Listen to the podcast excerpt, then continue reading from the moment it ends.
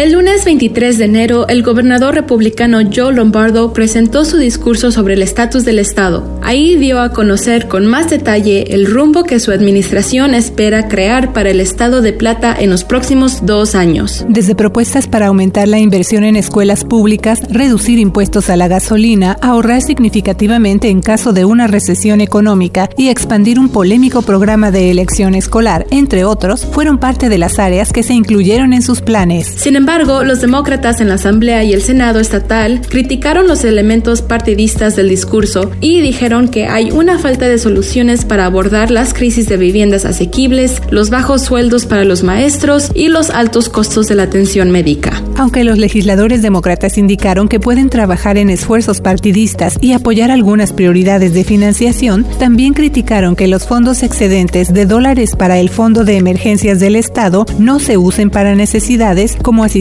adicional para miles de nevadenses que están solicitando ayuda para el pago de la renta debido a la crisis económica por la pandemia. ¿Qué más dijo el gobernador Lombardo acerca de temas como la educación, la economía, el sistema electoral y el uso de agua ante la sequía actual? Escuche más en Cafecito Nevada. Bienvenidos.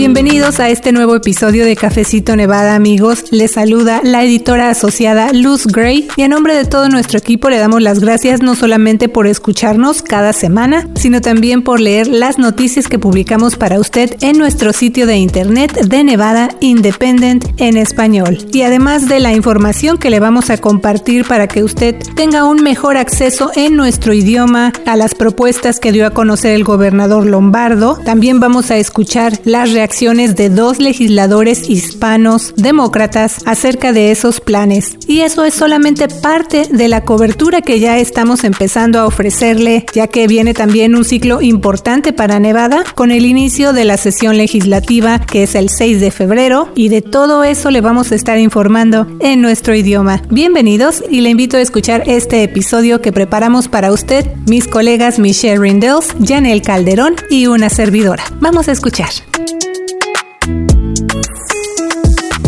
Saludos a todos, yo soy la reportera Michelle Rindels. Le invitamos a que nos mande sus preguntas y comentarios en las redes sociales. Nos encuentra como The Nevada Independent en español. ¿Qué tal? Les saluda la reportera Janel Calderón. Poco después del informe del estatus del Estado, platiqué con algunos legisladores hispanos que son demócratas. Ellos compartieron algunas reacciones sobre las propuestas del gobernador Lombardo, así que vamos a escuchar eso en unos minutos. Así es, y bueno, llegó uno de los días más esperados para Nevada, que fue este lunes, y eso no solo porque digamos que el nuevo gobernador del estado dio un paso oficial en su cargo al presentar este informe del estatus del estado, sino también porque pudimos conocer con más detalle algo que su administración está empezando a denominar o a llamar como la manera de Nevada, así que yo pienso que seguramente vamos a venir escuchando ese lema o ese término pues durante la administración de este nuevo gobernador republicano. Y bueno ahí también en su discurso pudimos conocer un poco más acerca de las áreas que él está viendo como una prioridad para Nevada, qué cambios está proponiendo y también cuáles son algunas estrategias que él tiene para concretar estos planes, ¿no? Hay que acordarnos así para tener más contexto que el 3 de enero el republicano Joe Lombardo tomó juramento ya para convertirse en el gobernador número 31 de Nevada y también recordar que en noviembre él ganó la gubernatura por 1.5 puntos, derrotando a Steve Sisolak, quien fue el primer demócrata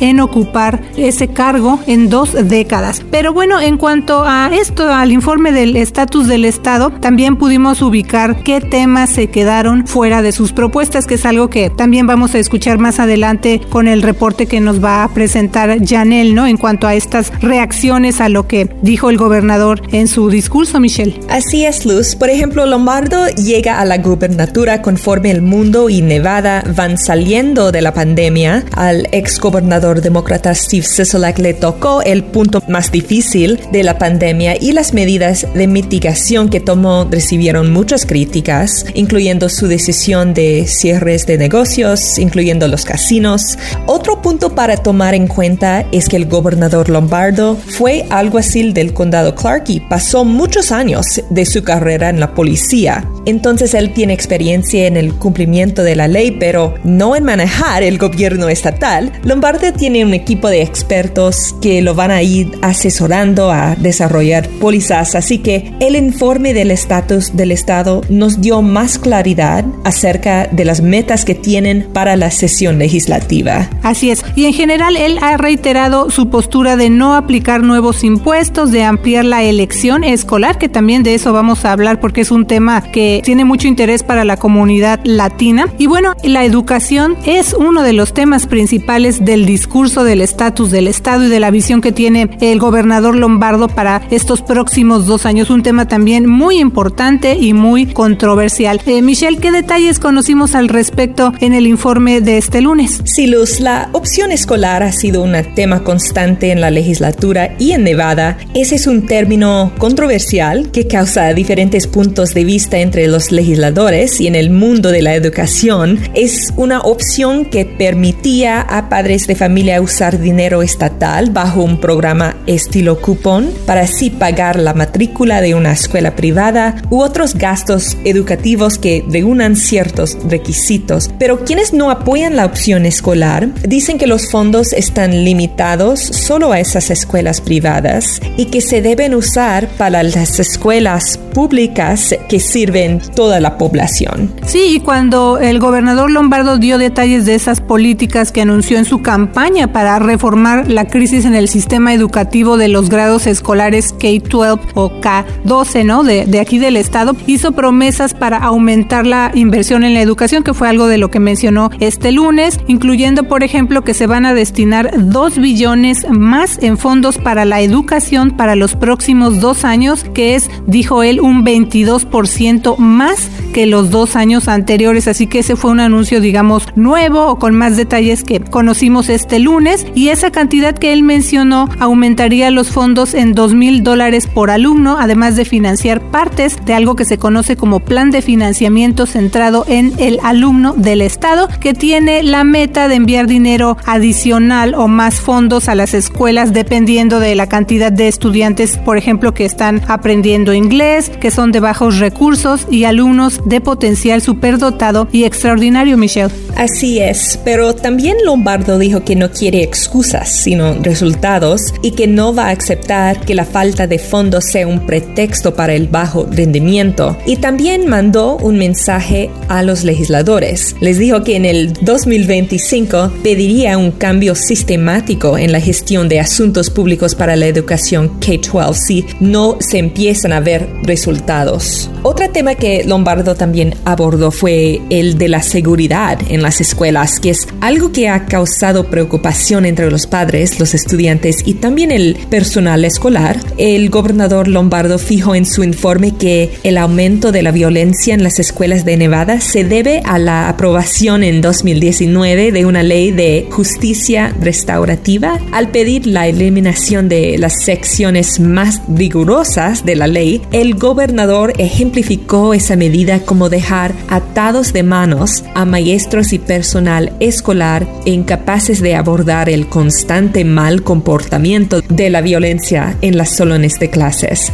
Esa ley no impide que el personal expulse a los estudiantes, pero sí dificultó el proceso y no contó con fondos adicionales. Después de una cantidad cada vez mayor de incidentes violentos desde la aprobación de esa ley, la medida ha generado críticas de los maestros, especialmente en el sur de Nevada, quienes protestaron el año pasado. Bueno, pues eso fue parte de lo que mencionó el gobernador Lombardo en sus planes en cuanto a la seguridad escolar y precisamente continuando con el tema de la educación, dijo que le va a dar a las escuelas cinco años para aumentar los puntajes de lectura y pidió a los legisladores que establezcan elementos de la ley estatal que en inglés se llama Read by Grade 3 o leer para el grado 3, que retrasaría a los estudiantes que no dominan la lectura para ese tercer grado. Y el gobernador no entró en detalles en cuanto a prometer logros significativos en políticas de elección escolar o inversiones del gobierno estatal en la educación privada, lo cual también fue un tema central de su campaña 2022, así que también hay que dar seguimiento a esa parte, Michelle. Sí, Luz, la elección escolar en Nevada se produjo de manera más notable en 2015 a través del programa de cuentas de ahorro para la educación bajo el gobernador republicano Brian Sandoval. El mecanismo de financiamiento para esas cuentas fue considerado inconstitucional por la Corte Suprema del Estado, incluso cuando el programa en sí se mantuvo funcionando y una legislatura de mayoría demócrata posteriormente eliminó el programa en 2019 bajo el gobernador demócrata Steve Sisolak. En lugar de eso, durante su discurso, Lombardo anunció un proyecto de ley planificado para crear una oficina de elección escolar, una subdivisión del Departamento de Educación del Estado, para garantizar que los estudiantes y sus padres tengan la información que necesitan para evaluar todas las opciones disponibles. Lombardo también prometió 50 millones en fondos para el programa de becas de oportunidad del Estado, que es un programa financiado con créditos fiscales para financiar becas para ciertos estudiantes de bajos ingresos en instituciones privadas K-12.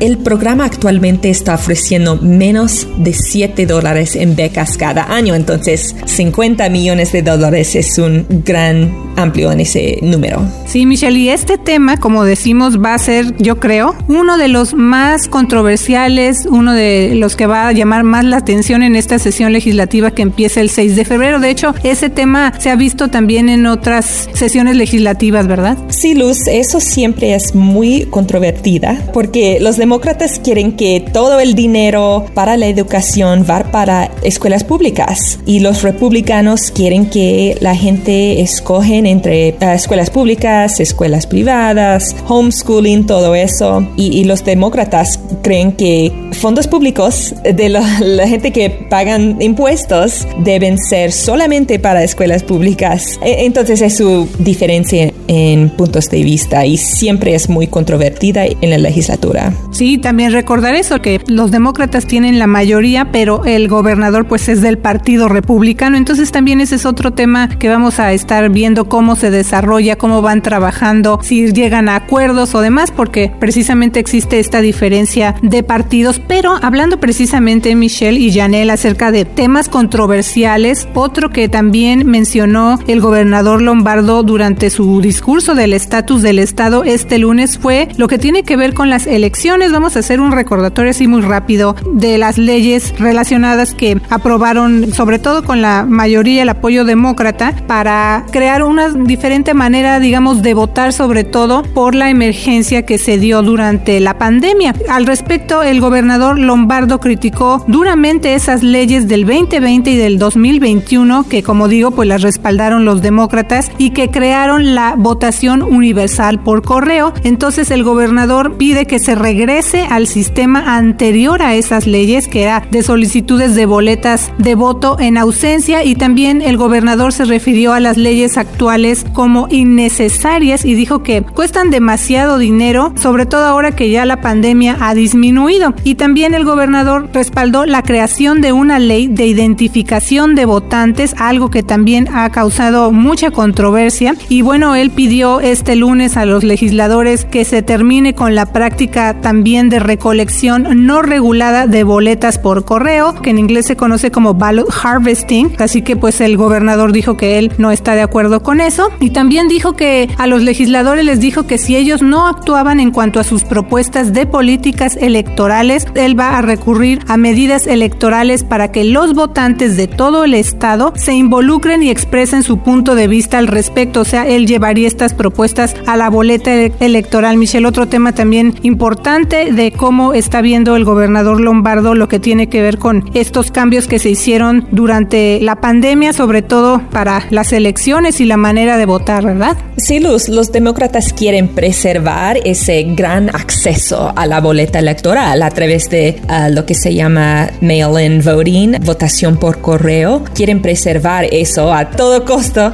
y Lombardo quiere reducir esa práctica. Dice que es um, abierto a fraude y también que es muy costoso, pero él no puede hacer eso sin apoyo de los demócratas porque los demócratas están encargados de la legislatura y no van a apoyar esa idea. Entonces estamos viendo esa amenaza de Lombardo de si ustedes no apoyan eso, voy a pedir a los votantes directamente a través de, de una medida uh, de la boleta electoral en el futuro y es más probable que los votantes en general apoyan ese concepto que los legisladores demócratas apoyan esa idea. Sí, también ahorita que estamos hablando de este tema de lo que tiene en mente el gobernador Lombardo en cuanto al sistema electoral, recuerdo que él está proponiendo que todas las boletas por correo se deben recibir en las casillas a la hora en la que cierren el día de la elección en lugar de cuatro días después del día de la elección.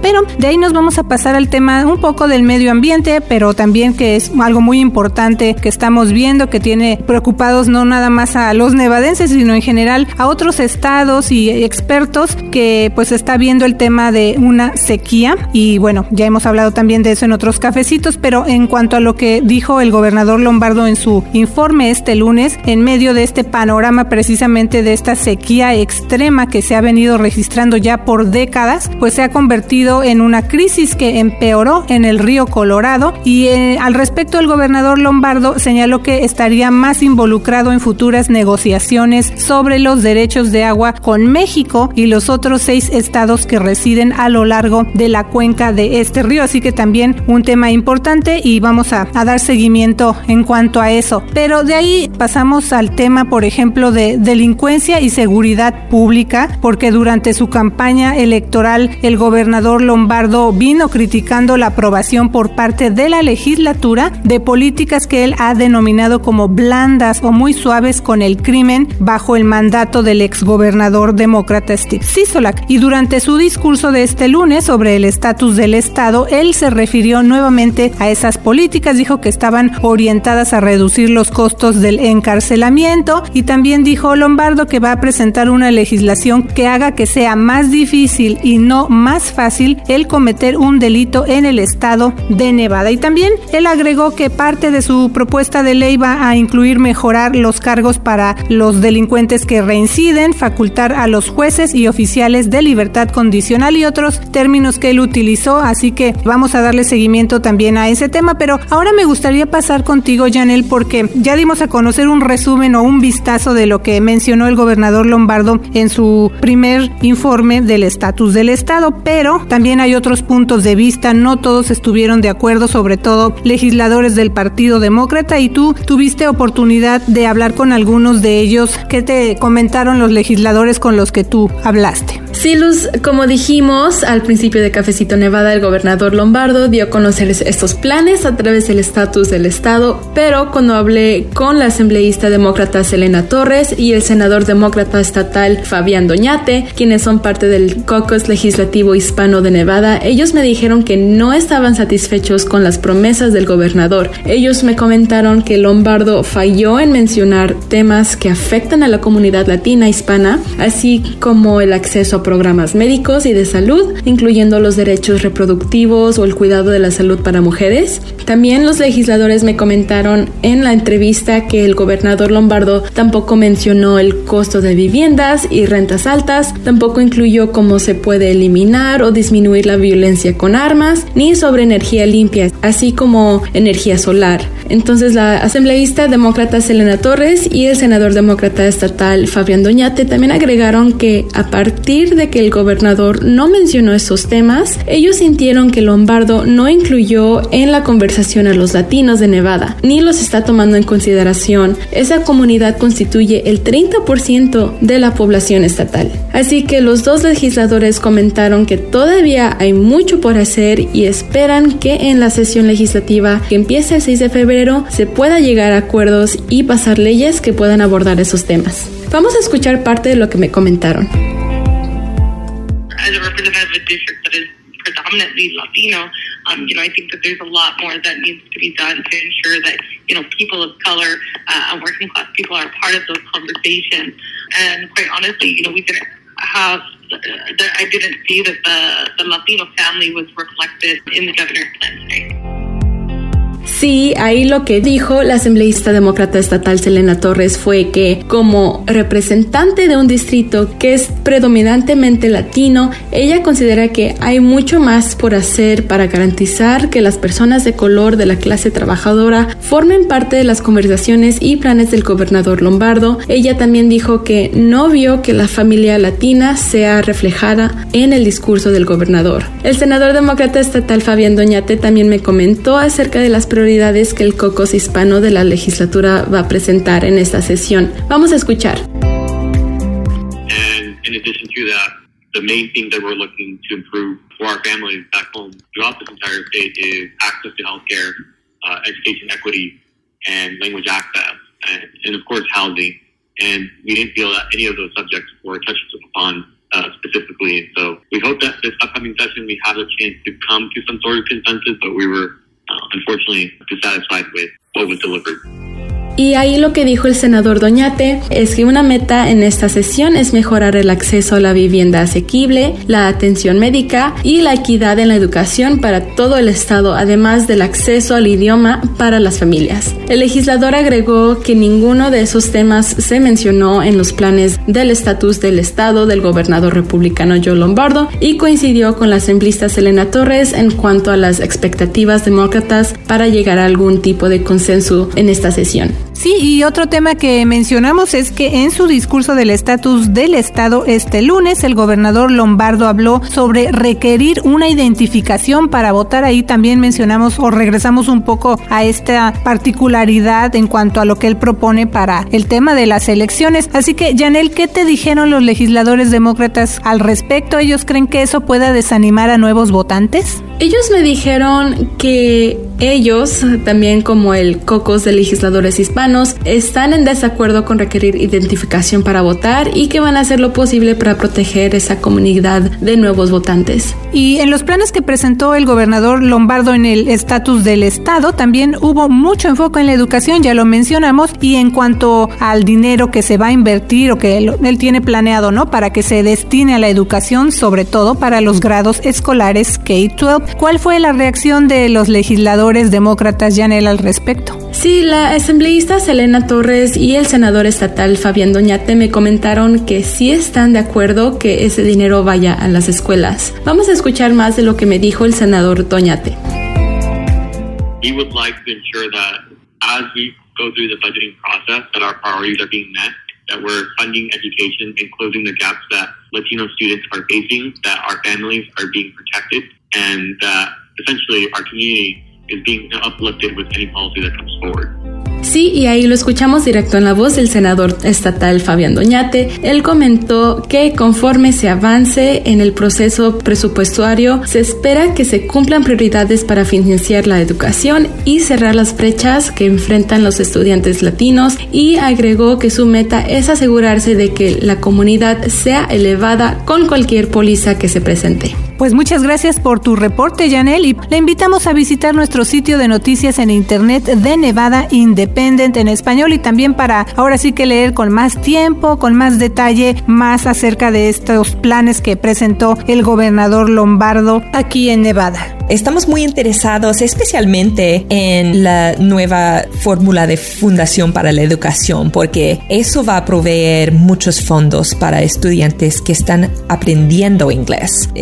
la nueva fórmula calcula que los estudiantes que están aprendiendo inglés reciben más, o sus escuelas reciben más para educarles. Entonces vamos a ver una gran diferencia a través de esa nueva propuesta para invertir más en esa nueva fórmula entonces, queremos que nosotros eh, investigar más acerca de las implicaciones del eh, presupuesto de gobernador Lombardo y podemos explicar eso en un episodio en el futuro. Así es, le invitamos a que siga muy pendiente. Le mando un gran saludo, que tenga una semana llena de éxito y nos escuchamos la próxima semana con De Nevada Independent en español. Le saluda la reportera Luz Gray. Y le saluda la reportera Michelle Rendells. Y yo soy Janel Calderón. Recuerde mandarnos sus preguntas o comentarios en nuestras redes sociales y les respondemos aquí en Cafecito. Así es, también tenemos sistema de mensajes de texto. Ahorita va a escuchar usted la información con De Nevada Independent en español. Nuestro estado, nuestras noticias, nuestra voz.